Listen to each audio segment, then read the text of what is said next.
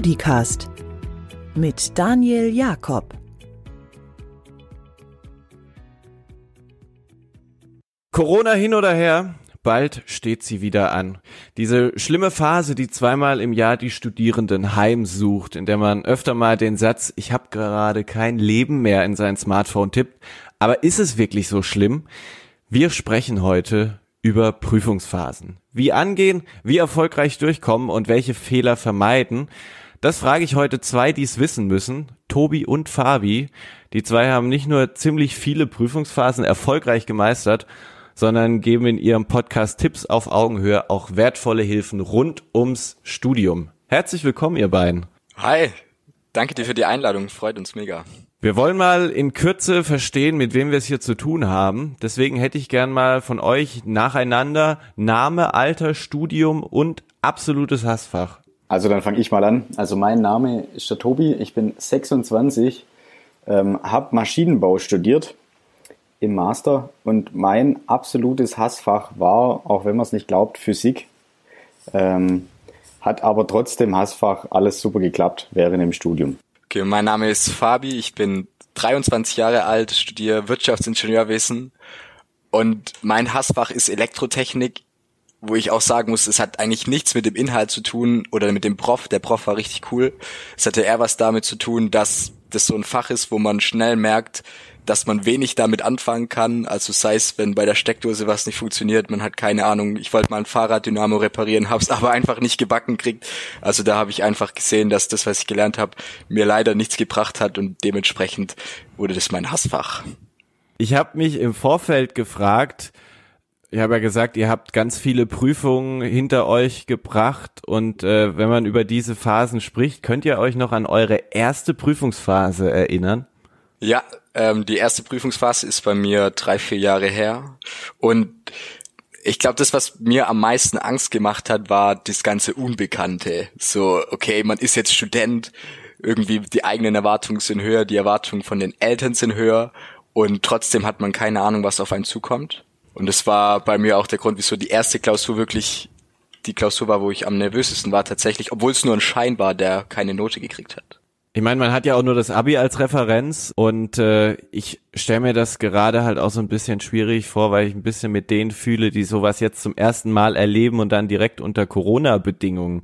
Wie war es bei dir, Tobi? Also meine erste Klausurenphase war vor allem durch die Unsicherheit geprägt, weil ich gar nicht wusste, habe ich es jetzt wirklich geschafft, die Klausur anzumelden oder nicht. Ich meine, da gibt es ja so komplexe Programme wie Campus, Ilias, mit denen man da konfrontiert wird und in der Schule hat man halt einfach das Datum gesagt bekommen und die Klausur dann an dem Tag geschrieben. Und damit war ich, ich wirklich am Anfang ziemlich überfordert. Lass uns mal mit dem Thema Organisation anfangen. Also der Frage, wie früh gehe ich sowas an? Grob überschlagen, das Semester hat irgendwie zwölf bis 14 Wochen Vorlesungszeit und äh, zwei, drei Wochen Prüfungsphase. Würde ich jetzt mal sagen, wann würdet ihr sagen, sollte ich mich im Semester bereits auf die Prüfungsphase einstellen, beziehungsweise an welchen Kriterien mache ich das fest? Das ist jetzt ein bisschen fies, weil die Folge kommt zu einem Zeitpunkt raus, wo vielleicht ein paar schon richtig in der Prüfungsphase stecken, aber es kommen ja noch ein paar Semester wahrscheinlich. Das stimmt. Also wenn ich jetzt da mal anfangen würde, ich habe das immer so gemacht, ich habe mich da immer nach den ähm, alten Hasen gerichtet. Das heißt, ich bin immer während dem ganzen Semester einfach mal in die Fachschaft gegangen, habe gefragt, gibt's Altklausuren zu den Fächern? Ähm, könnt ihr mir irgendwas zu den Prüfungen sagen? Und da kriegt man ja immer schon so ein Gespür dafür. Ist das jetzt eher eine schwierige Prüfung? Ist das eine einfache Prüfung? Und dementsprechend kann man ja den Zeitrahmen dann auch entsprechend setzen oder auch die Gewichtung fürs Lernen. Und dann bin ich eigentlich, um es ganz einfach zu halten, der Reihenfolge nach vorgegangen. Das heißt, welche Prüfung schreibe ich als erstes? Und das habe ich dann dementsprechend auch zuerst vorbereitet. Bei mir an der Uni Stuttgart war die Prüfungsphase auch immer ein bisschen länger. Das heißt, es waren so acht bis neun Wochen.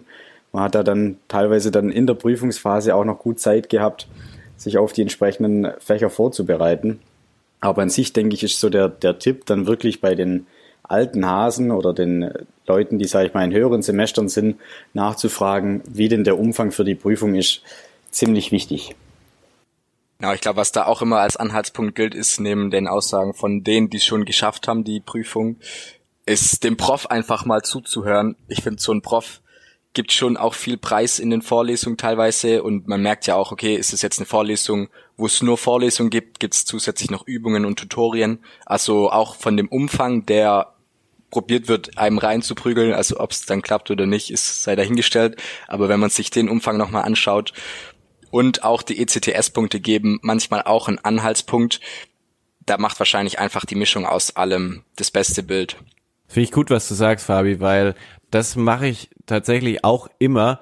Immer wenn irgendwie was Richtung Klausur kommt, so von wegen, das ist so interessant für die Klausur oder das könnte interessant sein, immer dickfett irgendwie Klausur hinschreiben oder wenn man es abtippt in Großbuchstaben daneben Klausur, weil dann weiß ich ähm, danach äh, quasi um um was es sozusagen geht. Was habt ihr in Prüfungsphasen selbst bei euch verändert so im Vergleich zum normalen Studienalltag? Wie habt ihr vielleicht auch Dinge anders strukturiert? Wenn ich so sag, was ich verändert habe, dann theoretisch irgendwie alles. Also ich bin so dieser klassische Student, der nichts für sein, also ich bin zwei Monate lang gefühlt nicht Student und dann bin ich zwei Monate lang Hardcore-Student in der Klausurenphase. Also ich mache das eindeutig nicht optimal, aber es funktioniert auch. Und da muss man halt sich selber fragen, ähm, erstens kann ich das, kann ich einfach zwei Monate lang sagen, okay, ich gehe jetzt auf keine Party und ich setze mich jetzt halt jeden Tag lange hin. Und man muss auch dran denken, wenn man so lernt, ist es kein nachhaltiges Lernen. Also die Wahrscheinlichkeit, dass ich Sachen vergessen habe innerhalb von einem kurzen Zeitraum nach der Klausur ist echt hoch. Also immer bei der Einsicht, ich kann nichts anderes machen als Punkte zusammenzählen, weil ich inhaltlich mit den Antworten gar nicht mehr argumentieren kann. Dementsprechend setze ich mein, äh, sieht mein Alltag komplett anders aus, wenn man das einfach mal so sagen kann. Das heißt also, habe ich dich richtig verstanden? Du gibst äh, während dem Semester auf den Partys Vollgas und ziehst dich dann zurück, oder? Und was muss man da für ein Typ sein, um sowas machen zu können? Weil es machen ja viele. Ja. Ich glaube, man muss das Uni als, also die, man muss die ganze Uni als Eintrittskarte sehen. Und wenn ich jetzt sagen wir mal, der Lernstoff interessiert mich brennend, dann ist die Art, wie ich lerne, nicht optimal. Wenn ich aber sage, mir geht's an der Uni nur darum, meinen Abschluss zu bekommen, um später mal in irgendeiner Art und Weise einen Beruf zu finden, dann ist theoretisch der Lerninhalt nicht so wichtig, erstmal bezogen. Wie das später im Job wird, kann sein, dass ich dann ein oder andere Mal auf jeden Fall nochmal wiederholen werde. Aber ich würde auf jeden Fall, wenn ich mich für den Weg entscheide, mir bewusst machen, dass von meinem Uni oder von meinem Studium nicht so viel hängen bleibt, wie wenn ich jetzt regelmäßig lerne. Und ansonsten man muss halt wissen, die Klausurenphase wird dann einfach hart. Also bei uns wird jeder lernt viel tatsächlich. Ich habe jetzt nicht das Gefühl, dass ich weniger lernen wie oder mehr lernen wie die Leute, die während dem Semester schon was machen. Darum, ich weiß es nicht, ob es jetzt an meinen Freunden liegt oder was auch immer, darum habe ich nicht wirklich so ein schlechtes Gewissen. Aber man muss halt sich bewusst sein, dass die Klausurenphase dann halt der Zeitpunkt ist, wo aus so einem Vollzeitstudium mit 40 Stunden einfach ein Studium wird mit, äh, ich sage jetzt mal 60 Stunden in der Woche. Wie war das bei dir, Tobi? Bist du das genauso angegangen oder warst du da disziplinierter während dem Semester sozusagen? Also ich habe das jetzt nicht so krass wie der, wie der Fabi, sage ich mal, betrieben, aber unbedingt diszipliniert war ich auch nicht. Ich habe halt, wie vorhin schon gesagt, das wirklich immer so unterteilt in eher schwierig und eher einfach.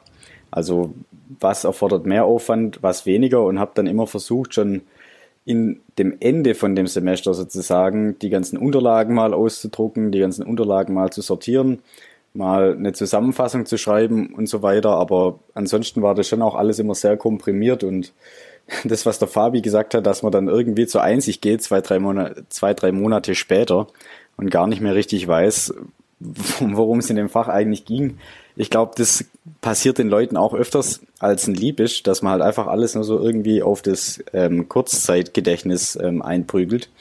Aber ich finde, wenn man sich da vorab immer schon so einen Plan macht und auch so einen ungefähren Zeitplan, wo dann jetzt drin steht, okay, für Fach X brauche ich zwei Wochen, für Fach Y brauche ich vier Wochen ähm, und für das andere Fach lerne ich vielleicht einfach mal gar nicht, ähm, hilft es schon richtig viel, um auch so den, den richtigen Stress, der dann also der beim Fabi, sage ich jetzt mal, dann einfach anfällt, durch die kurzfristige Planung äh, zu umgehen. Ähm, so habe so hab ich das immer gemacht. Ja, ich, ich würde mal gerne bei dem Punkt äh, Zusammenfassungen einhaken. weil ich da selber öfter mal festgestellt habe, das sind richtige Zeitfresser. Das ist zwar effektiv, aber es sind ziemliche Zeitfresser. Also ich kann das jetzt mal an einem Beispiel festmachen. Das gibt ja bei Maschinenbau hat man sowohl, sage ich jetzt mal, den Part, wo man viel auswendig lernen muss, als auch den Part, wo man jetzt einfach nur eine Formel wissen muss. Und gerade wenn man jetzt eine Zusammenfassung schreibt, in der man dann einfach 100 Formeln irgendwo aufschreibt, ist es natürlich sehr wichtig, dass man das irgendwie klar strukturiert nach den Themen anordnet. Ähm, und bei dem anderen Punkt, was ich immer richtig gut fand, ist, ähm, habe ich das also wenn ich jetzt zum Beispiel wirklich viel auswendig lernen muss und ich habe dann auch eine Klausur, wo ich jetzt ähm, das ganze Zeugs auch mitnehmen darf. Das heißt, ich darf wirklich meine ganzen Zusammenfassungen mit in die Klausur nehmen. Dann habe ich das alles immer alphabetisch geordnet und habe dann ähm, zwar keine Ahnung gehabt, auf welcher Seite das genau steht in meiner Zusammenfassung, konnte dann aber, sage ich mal, gerade nach dem Stichwort dann in der Zusammenfassung suchen, aufschlagen, abschreiben und weiter geht's. Und ich finde, da hat sich auch wirklich jede Sekunde gelohnt, die man da in die Zusammenfassung gesteckt hat. Und ja, ich meine, man lernt es dann zwar nicht auswendig, aber man hat äh, alles in seiner Zusammenfassung mit dabei. Und dementsprechend hat sich das eigentlich echt immer super angeboten. Was bei mir das ganze Thema Zusammenfassung leichter macht, ist Study Drive. Das kennt sicherlich jeder, wo Studenten ihre Zusammenfassung hochladen können, ihre Altklausuren, die Lösung für die Übung, was auch immer. Und ich schaue immer, ob es bei den Klausuren, die ich jetzt dieses Semester habe, gibt es für dieses Fach eine Vorlesung, äh, eine Zusammenfassung von den Vorlesungen. Und wenn ja, bei welchem Prof wurde die gemacht? Äh, wann ist die hochgeladen worden? Also wie aktuell ist die Klausur? Und ich vergleiche dann auch so grob die Vorlesungsfolien mit dem Inhalt von der Zusammenfassung. Ich habe mir einfach gesagt, dass eine Zusammenfassung ergänzen schneller ist wie eine Zusammenfassung selber schreiben bei den meisten Fächern funktioniert es gut, aber ich werde auf jeden Fall auch die eine oder andere Zusammenfassung immer selber schreiben. Finde ich einen spannenden Punkt. Ähm, ja, Tobi, gerne. Ich habe noch einen kurzen Punkt, den ich noch hinzufügen würde zum Thema Study Drive. Es gibt auch ähm, ganz viel auf Facebook, auch wenn Facebook nicht mehr in ist. Man findet noch ganz viele alte Gruppen. Das heißt, wenn man dann irgendwie das Fach eingibt und die entsprechende Uni, dann kommen da wirklich sehr häufig ganz alte Gruppen auch von 2010 oder, oder sonst irgendwann, wo wirklich noch der ein oder andere Schatz zu finden ist. Also das müsste man auf jeden Fall auch, auch mal noch inspizieren.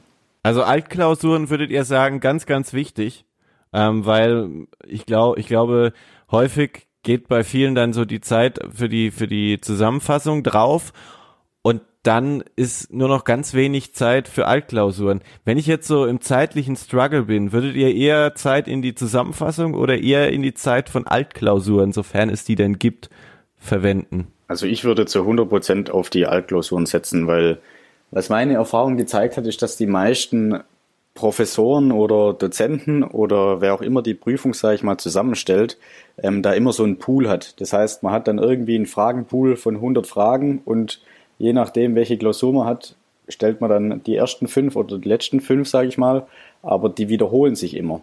Das heißt, ganz viele haben auch einfach nur fünf oder sechs Klausuren und wiederholen die dann immer, sage ich mal, ähm, je nach Semester. Und wenn man da die richtigen Altklausuren hat, ist man da wirklich der gemachte Mann oder die gemachte Frau, je nachdem, wie man sieht, weil man halt einfach die Fragen eins zu eins beantworten kann, außer dass sich halt vielleicht irgendwelche Zahlen, sage ich mal, geändert haben oder die, die Reihenfolge. Also ich finde auf jeden Fall, ein Blick in die Altklausuren lohnt sich auch immer, einfach um auch ein Gefühl für Fragen zu bekommen. Bei der Frage Altklausuren oder Zusammenfassung kommt drauf an. Bei Wirtschaftsingenieurwesen, wir haben auch viel BWL, wo es halt um teilweise einfach um auswendig lernen geht. Und da ist jetzt eine Altklausur nicht so unbedingt viel wert wie eine Zusammenfassung, wo es einfach darum geht, den Stoff mal gesehen zu haben, weil in der Altklausur werden natürlich, wenn man alle Altklausuren durchgerechnet hat oder sich angeschaut hat, kann es halt sein, dass man nicht jedes Thema behandelt hat, was man auswendig können muss. Und da kommt es dann wahrscheinlich einfach auf das Fach an. Sowas wie Mathe muss man einfach rechnen. Also da muss man das, was man lernt, anwenden und die Altklausuren würde ich da auch in den Fokus setzen.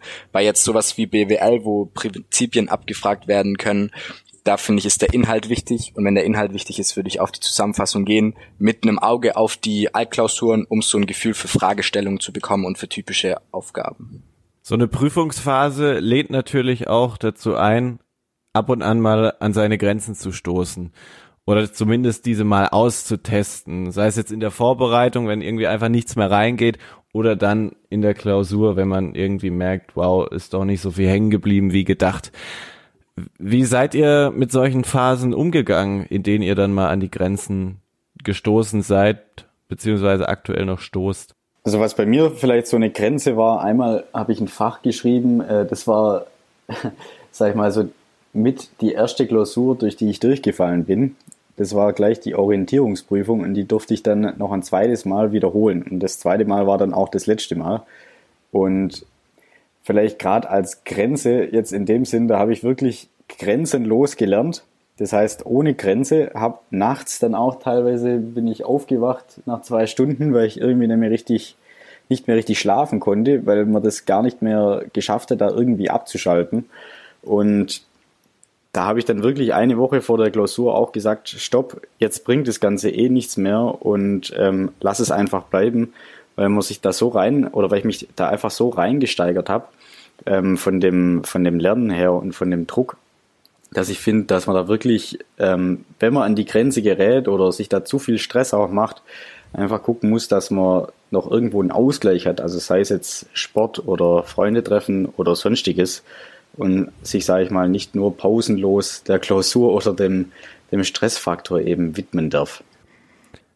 Ja, das würde mich jetzt interessieren. Du hast gesagt, du hast eine Woche vorher aufgehört, hast gesagt, das bringt jetzt nichts mehr. Wie hast du dann diese eine Woche bis zur Klausur noch verbracht?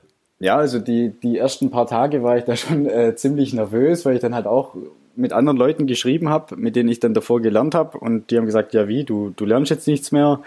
Und dann hat man da irgendwo so die, die Phase der Rechtfertigung, wo man dann jetzt sagen muss, das bringt mir eh nichts mehr und man will ja dann nicht offen gestehen, dass man nicht richtig schlafen konnte wegen der Klausur.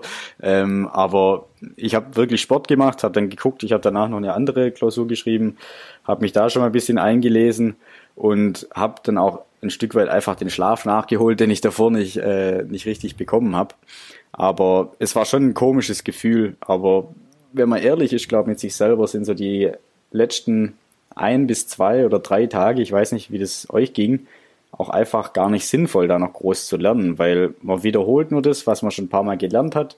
Man macht sich nur nervös, weil man dann merkt, ach, ich habe jetzt doch eine Vorlesung vergessen zusammenzufassen oder ich habe vergessen, den Themenblock XY zu lernen. Ähm, deswegen finde ich, so an sich ist es eigentlich gar nicht schlecht, wenn man da wirklich ein paar Tage vorher aufhört. Oder wie seht ihr das? Ja, also ein paar Tage vorher auf jeden Fall schauen, dass man nichts mehr Neues lernen muss, finde ich auch richtig wertvoll, weil man sonst in dieses, in diese Gedankenschleife kommt, so fuck, ich kann das nicht. Was ist, wenn genau das drankommt und dann dann wird so die Konzentration geht Richtung Panik und dann hat man vielleicht schon verloren. Was mir da immer geholfen hat bei dem ganzen Thema an die Grenze gehen an der Klausur in der Klausurenphase, also so mir ging es ähnlich wie Tobi. Ich hatte auch mal einen Wecker um 23 Uhr, der mich dran erinnern sollte, hey, ich ich sollte jetzt aufhören mit Lernen. Mir hat's immer eigentlich hat mir voll viel geholfen, was man jetzt bei Corona mehr oder weniger automatisch angefangen hat, so dieses bewusste abschalten, sei es jetzt beim Spazierengehen, sei es jetzt beim Sport machen. Voll viele Leute, die ich kenne, haben angefangen, sich selber jetzt ein Musikinstrument äh, beizubringen oder zu häkeln, zu malen. Also sich einfach auch bewusst Zeit zu nehmen zwischen dem Lernen, wo es nicht um Klausuren geht, wo man nicht über die Uni redet, wo man nicht über die Uni nachdenkt, so gut es geht, dass man halt einfach diese Phasen von der Entspannung auch hat. Und dann hält man auf jeden Fall länger durch. Und ich finde, nach so einer Pause ist man danach auch wieder motivierter und kann konzentrierter lernen. Darum würde ich bei jeder Klausurenphase, wo ich merke, hey, es wird stressig oder wo ihr merkt, es wird stressig, auf jeden Fall aktiv mit Pausen arbeiten, wo es wirklich nicht um irgendwas mit den Klausuren oder der Uni geht. Also ich glaube, äh, um zu deiner Frage nochmal zurückzukommen, Tobi, du kannst dir einfach in den letzten drei Tagen unfassbar viel Sicherheit nochmal holen, wenn du dich wirklich nur auf das fokussierst, mit dem du dich auch vorher beschäftigt hast. Weil du einfach von Tag zu Tag, finde ich, auch dann merkst, sofern du rechtzeitig angefangen hast zu lernen, dass sich das mehr und mehr setzt. Auch gerade so beim Anschauen dieser Zusammenfassung. Irgendwann hat man doch diesen Moment, wo man so feststellt, ey, irgendwie diese erste Seite, habe ich alles, habe ich alles drauf. Und äh, ich glaube, das, und da gebe ich dir vollkommen recht, sollte man sich nicht damit kaputt machen, dass man dann auf einmal feststellt, boah, Vorlesung 7 komplett vergessen. So. Jetzt haben wir gerade so ein bisschen herausgearbeitet, ist eine unfassbare Stresssituation. Gibt es Faktoren, die man in dieser Prüfungsphase dann auch beiseite lassen sollte, die man gar nicht erst aufkommen lassen sollte? Also was sollte man in solchen Phasen von sich weghalten? Ich finde, was unfassbar wichtig ist, was man weghalten sollte, ist in der Prüfungsphase die Momente direkt vor der Klausur, wenn sich so die Krüppchen bilden und jeder fragt, hey, und ja, wie, wie lief's lernen, dass man da noch irgendwas sagt, was schlecht über einen selber beziehungsweise über sein Lernen spricht. So diese ganzen, oh Mann, ich werde jetzt sowas von verkacken oder hey, wenn die Aufgabe drankommt, dann bin ich auf jeden Fall durchgefallen. Also wenn man das direkt vor der Klausur macht in der Prüfungsphase. Und was auf jeden Fall ähm, ich auch sehr wichtig finde, Stressfaktoren, die man vermeiden kann, ist einmal der Vergleich mit anderen. Das fällt super schwierig, weil das ist einfach eine Frage, die man stellt. Hey, und wie hast du gelernt und wie läuft's bei dir und so weiter. Das Problem ist, dass man sich halt oft sehr schlecht fühlt, wenn es jemand gibt, der sagt, dass er besser ist und es wird halt, weil man zehn Leute fragt, wird es immer jemand geben, der besser ist und dadurch fühlt man sich schlechter. Und ich glaube, so dieses sich schlecht fühlen um das Thema Klausur ist was, was in der Klausur auf jeden Fall zu einem Nachteil wird und auch vor der Klausur beim Lernen. Ich würde so bei meinen Stressfaktoren jetzt eher auf das, also nicht auf dieses Lernen und das Vergleichen eingehen, was der Fabi jetzt gemacht hat, sondern eher so ein paar Rahmen und Randbedingungen, was, was ich immer ziemlich ähm, stressig fand. Also ich weiß nicht, inwieweit man dann parallel zum Studium noch irgendwie gejobbt hat oder so. Bei mir war das immer der Fall. Also ich habe immer einen Nebenjob gehabt ähm, als Werkstudent und ich habe dann wirklich immer geschaut, dass ich so viele Stunden vorarbeite, dass ich die ganze Klausurenphase quasi daheim bleiben kann oder eben in der in der Bib, je nachdem, wie man sich das ähm, gelegt hat. Aber einfach, dass man dieses Thema, ich muss jetzt noch irgendwo meine 20 Stunden arbeiten in der Woche aus dem Kopf hat. Weil dann ist, sage ich mal, der, der Faktor schon mal weg. Was ich ganz am Anfang gemerkt habe ähm, von der Klausurenphase war immer, ja, man lässt sich doch so leicht ablenken. Dann lernt man mit Grüppchen zusammen, hat man irgendwie keine Lust mehr, geht in Facebook. Dann ähm, ist man daheim, macht kurz Pause, geht kurz in Facebook, aber statt oder Instagram statt fünf Minuten sind es 15. Und das hat bei mir dann wirklich so weit geführt, dass ich in der ersten Klausurenphase, die ich hatte, mich in Facebook komplett, also ich habe einmal die App gelöscht und habe mich dann noch nicht abgemeldet, aber habe mich dann in der zweiten Klausurenphase fast abgemeldet, weil mich das dann irgendwo so genervt hat, dass ich mit dem Zusammenfassen oder mit dem Lernen nicht weitergekommen bin, aber dann immer ständig in, in, dem, in Facebook war. Und ähm, abgemeldet habe ich mich jetzt nicht, aber ich bin jetzt, denke ich mal, durch die ganzen Klausurenphasen auch so ein Mensch geworden, der einmal oder dreimal im Jahr in Facebook ist und sich nicht auf Instagram ähm, registriert, registriert hat. Aber ich finde, das sind so, so riesen Zeitfresser, die dann im Endeffekt wieder in den Stress münden, weil man halt einfach die Zeit komplett anders und planlos ähm, vergeudet. Jetzt haben wir ganz viel über, über Rahmenbedingungen gesprochen, wie wir eine erfolgreiche Klausurenphase hinbekommen. Aber manchmal läuft es auch einfach schlecht. Manchmal setzt man auch einfach eine Klausur in den Sand. Und ähm, da würde mich mal interessieren, wie habt ihr es da geschafft, sowas dann auch auszublenden, beziehungsweise wie seid ihr ganz generell damit umgegangen? Also ich meine, sowas hat man, glaube ich, nach zwei, drei Semestern Studium spätestens im Gefühl, ob was gut lief oder nicht. Ich glaube, das gehört zum Studieren dazu und also ich persönlich, ich hatte öfters eine 4-0 als eine 1-0 in der Note, darum ähm, ja, kann ich vielleicht leider was dazu sagen. Ich finde, das ist, ich hatte mal eine Situation beim Autofahren, da habe ich einem Roller die Vorfahrt genommen und der hat mich dann an der Ampel eingeholt und hat die Türe aufgerissen und hat gefragt, hey, was soll das? Bist du denn doch ganz, bist du noch ganz sauber so? Und obwohl ich so richtig gern auf die Erfahrung verzichtet habe, glaube ich, dass mich so die Erfahrung jetzt im Nachhinein zu einem besseren Fahrer gemacht hat, weil ich halt mehr auf diese Sachen achte. Also, und so finde ich, ist es auch bei den schlechten Klausuren. Klar, man möchte gerne auf die Erfahrung verzichten, irgendwie eine schlechte Note zu bekommen. Aber wenn ihr das es gibt ja irgendeinen Grund, wieso das nicht geklappt hat. Und wenn ihr irgendwie bekommt, die Lektion zu lernen, also rauszuziehen, hey, ihr habt zu spät angefangen, ihr habt auf die falschen Sachen geachtet, ihr habt zu viel Theorie, zu wenig Praxis, was auch immer. Ähm, sobald ihr die Lektion lernt, kann es sein, dass diese eine schlechte Note dazu führt, dass ihr alles in allem einen besseren Schnitt im Studio habt. das hat mir immer auf jeden Fall äh, Hoffnung gegeben und hat mich dann auch die Fehler so einfach annehmen lassen. Nicht als gut, nicht als schlecht, sondern einfach, okay, Fehler gemacht, Lektion gelernt. Ich werde die Fehler nicht mehr machen und dann das Beste gehofft und weitergemacht. Ich bin in der Hinsicht auch immer ein Freund davon, nicht immer permanent an Selbstoptimierung zu denken. Ich glaube, man muss ab und an auch mal realistisch sagen, wenn ich acht Klausuren habe, dann werde ich da nicht überall eine Eins vor dem Komma haben. Für manche trifft es vielleicht zu, aber ähm, für mich vielleicht dann nicht. Und dann muss es trotzdem keine schlechte Prüfungsphase gewesen sein. Ich glaube, so eine gewisse bei allem erlaubtem Ehrgeiz und ich glaube, ähm, den, den haben wir drei zumindest auch irgendwo alle, würdet ihr mir mit Sicherheit aber auch zustimmen, es braucht in gewisser Weise auch emotionale Distanz zu dem Ganzen. Was, was, was mir da gerade noch einfällt, ist, Fabi, wir hatten mal ein Interview ähm, mit jemand gerade zu dem, zu dem Thema auch, ähm, wie wirkt sich denn eigentlich der Notenschnitt auf dieses ganze, finde ich einen Job, ähm, wo bewerbe ich mich, ähm, werde ich da überhaupt genommen mit den und den Noten aus? Und das war ja der, der Jan Evers.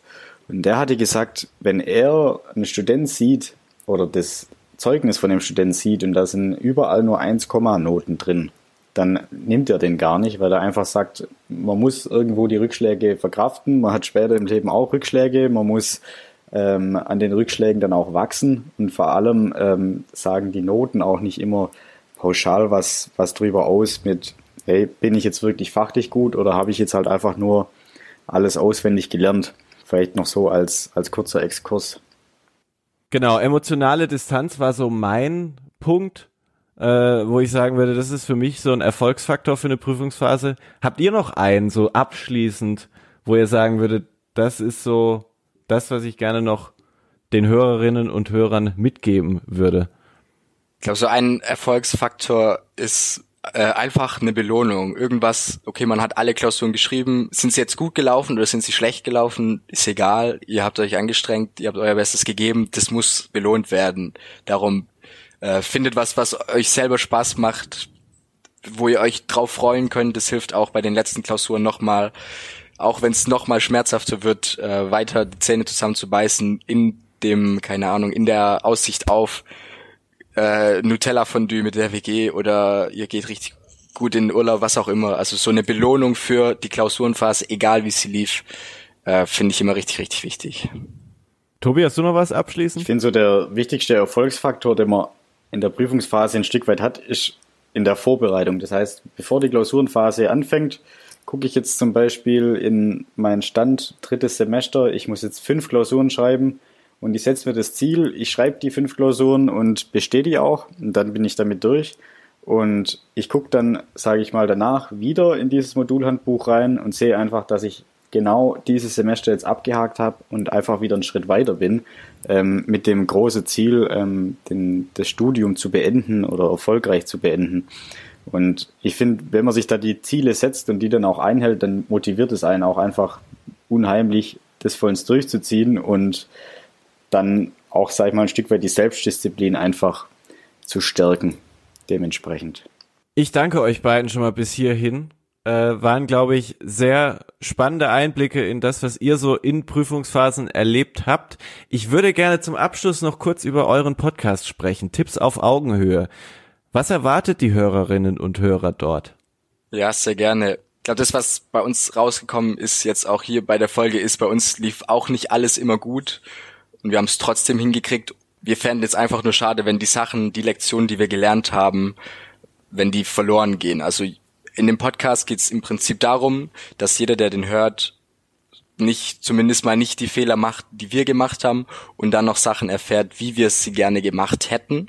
Zusätzlich halt mit diesem ganzen Punkt auf Augenhöhe, also du wirst ja auch kennen, wenn man äh, nach Studententipps googelt, dann kriegt man Tipps für die Vorlesung wie, hey, gar kein Problem, ihr bereitet die Vorlesung vor, eine 20 Minuten vorher lest ihr euch die Vorbereitung durch, während der Vorlesung schreibt ihr alles mit, danach bereitet ihr die Vorlesung nach und so stößt man ja auf die ein oder anderen Tipps, die nicht so leicht umzusetzen sind und wir wollen einfach auf Augenhöhe sagen, wie es gehen kann, was bei uns geklappt hat. Darum an alle, die äh, sich mit dem ganzen Thema Studium beschäftigen, sowohl auf der Suche nach einem passenden Studienfach als auch im Studium, ist auf jeden Fall ein Blick wert und unseren Podcast kann man auch prima bei der Online-Vorlesung hören. Solange man einfach weiter lächelt und nickt, fällt dem Prof auch nichts auf und ihr lernt was Sinnvolles dabei auf jeden Fall. Kann ich bestätigen, das lohnt sich sehr, dort mal reinzuhören. Wir packen den Link auf jeden Fall in die Show Notes und äh, ich danke euch nochmal sehr für eure Erfahrung und allen da draußen wünschen wir natürlich für die anstehenden Prüfungen ganz, ganz viel Erfolg. Ne? Yes, genau. vielen Dank auch unserer Seite und viel Erfolg an alle mit allen Klausurenphasen, die noch kommen. Die heutige Folge wurde präsentiert von Studibuch, deine Nummer 1 für gebrauchte Studien und Fachbücher. Überzeuge dich selbst auf studibuch.de.